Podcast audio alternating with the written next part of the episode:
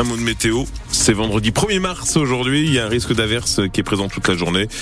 Elle reste rare, euh, mais les éclaircies, euh, quand elles sont là, sont bien timides, vous le comprenez. On a du vent aussi annoncé, euh, on y reviendra en détail sur les îles et les littorales, notamment parfois jusqu'à 95 km heure. Écoutez, température, toujours de la douceur. C'est le journal de France Bleu La Rochelle. Les pieds dans l'eau, les maraîchers subissent les conséquences des inondations et des fortes pluies de la semaine dernière. Oui, exemple très concret dans le marais Poitevin du côté de Saint-Pierre-d'Amilly. On est en Charente-Maritime. Thibaut Augereau a vu la rivière Le Mignon déborder et l'eau recouvrir une partie de ses champs et de ses serres, là où il cultive des fruits et des légumes. Sa production, depuis, est fortement impactée par ces intempéries de la semaine passée. Sans oublier, euh, en plus, ça s'ajoute, ça se cumule, la douceur anormale du temps qui perturbe euh, la pousse des fruits et légumes. Thibaut Augereau. Là, par exemple, les carottes, euh, clairement, les carottes, j'en ai plus. Normalement, j'en ai jusqu'au mois de, ouais, mois d'avril, sans trop de problèmes. Sachant que normalement, c'est des terrains qui baignent pas l'hiver, ça. Donc, euh, ce qui laisse entendre qu'il y a quand même eu des niveaux, des niveaux assez élevés, des, fortes précipitations. Et puis, ben, on a aussi euh, tous les choux qui sont là qui sont pas forcément dans un bel état pour la saison parce qu'on est quand même fin février et normalement ces choux-là, je peux les emmener tranquillement jusque, ouais, jusque fin mars, début avril. Et là, on a une végétation qui a plus d'un mois d'avance. Donc ça, la douceur, le, enfin l'hiver relativement doux, qui a fait que les légumes, bah euh, voilà, ils ont manqué de froid, ils ont manqué d'une période un peu plus calme, quoi. Ils ont toujours la végétation a tout le temps été poussante sur l'hiver. Donc les choux, ça va bientôt se terminer aussi avec euh, un mois d'avance pour d'autres raisons que les inondations. Il y a un peu tout qui se cumule. Thibaut Augereau, maraîcher installé à Saint-Pierre-d'Amilly en Charente-Maritime et qui vend ses fruits et légumes à quelques, à quelques kilomètres de là, euh, dans les Deux-Sèvres, sur le marché de Mosée, sur le Mignon, deux jours par semaine. Euh, un témoignage recueilli par Noémie Guillotin pour France Bleu. Nous sommes le vendredi 1er mars. C'est aujourd'hui qu'entre en vigueur une loi dite la loi d'Escrozeille, du nom du député qui en est à l'origine et qui l'a présenté l'an passé à l'Assemblée nationale. Cette loi met un terme au maxi promotion sur de nombreux produits non alimentaires dans les supermarchés et notamment tout ce qui concerne les produits d'hygiène. Fabien Cazot. Interdiction pour les grandes surfaces à partir d'aujourd'hui d'appliquer des rabais supérieurs à 34% sur les produits droguerie, parfumerie, hygiène, des couches au shampoing en passant par les rasoirs et autres produits de maquillage. L'objectif est de garantir le revenu des industriels qui fabriquent ces produits face à des enseignes de distribution qui jusque-là profitaient des négociations tarifaires annuelles pour faire peser sur leurs fournisseurs le poids des promotions affichées dans leurs magasins. Malgré l'opposition des distributeurs qui dénoncent c'est un cadeau fait aux grands groupes, pas forcément français, dont on retrouve les marques dans les rayons. Le gouvernement a considéré que des niveaux de promotion à 34%, c'est suffisant, et ce, malgré les inquiétudes liées à l'inflation et au pouvoir d'achat des consommateurs. Pour les produits alimentaires, même logique, au profit des agriculteurs cette fois, afin de protéger leurs revenus, la loi d'Escrozaille prolonge notamment l'interdiction de vente d'aliments à prix coûtant. Les explications de Fabien Cazot et votre Trouvez tous les détails sur cette loi d'escroseille et ses conséquences donc sur les promotions dans les supermarchés sur notre site internet francebleu.fr et sur l'appli ici. Vous allez, vous allez pardon, les, les voir à partir de ce matin et tout le week-end à l'entrée des supermarchés. Les bénévoles des Restos du Cœur vous attendent pour les trois jours de leur grande collecte annuelle. Euh, cela représente habituellement 12% des dons recueillis par l'association caritative à l'année en faveur des plus démunis. L'objectif au niveau national est d'arriver à récolter 9000 tonnes de denrées périssables et des produits d'hygiène.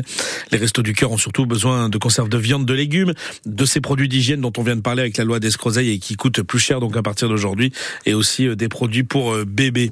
L'association a aidé l'an passé 1 300 000 personnes et elle voit la demande encore augmenter cette année. Du coup, elle avait lancé une alerte, rappelez-vous, c'est en septembre dernier, prévenant qu'elle n'arriverait plus désormais à aider euh, toutes celles et tous ceux qui le lui demandent. France Bleu, on le rappelle, est la radio partenaire des Restos du Cœur au soutien des bénévoles. Et ce soir, vous pourrez vivre sur notre antenne le nouveau grand concert des Enfoirés euh, enregistré à Bordeaux. Ce sera vivre en simultané euh, de la diffusion télé sur TF1 à partir de 21h10. On sera dans les coulisses de cette émission euh, tout à l'heure à 8h45 et, pas seulement. Puis on aura aussi la présidente des Restos du Cœur de Charente-Maritime, invité de, de, de, France Bleu pendant cette matinale.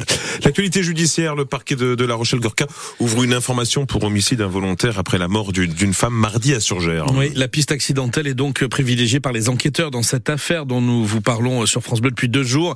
Mardi, une femme est décédée victime d'un tir d'une arme à feu que son mari était en train de manipuler, de nettoyer. Ce dernier, tireur sportif et qui avait bien déclaré l'arme en question, explique depuis le début que le coup est parti accidentellement. Euh, cet homme âgé de 76 ans a été placé sous contrôle judiciaire hier et laissé en liberté à l'issue de 48 heures de garde à vue.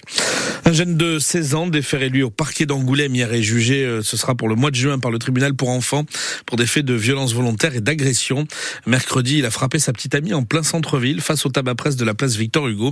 Il l'a en particulier projeté violemment au sol. Le commerçant témoin de la scène s'est alors interposé. Le mineur violent est alors ensuite euh, parti chercher un couteau dans une voiture pour revenir menacer cet homme et s'enfuir.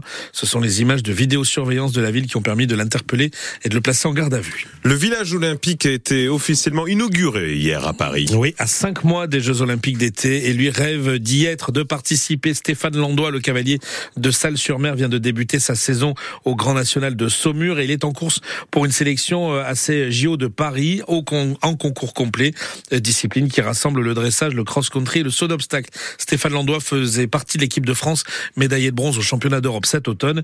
Et Yves Mock, vous avez pu le rencontrer il y a de cela quelques jours à Saumur, à l'occasion d'un stage effectué avec les tricolores. Oui, sur la piste de l'école nationale d'équitation, Stéphane Landois répète ses gammes en écoutant les conseils de Patrice Delaveau, l'ancien champion de saut d'obstacle.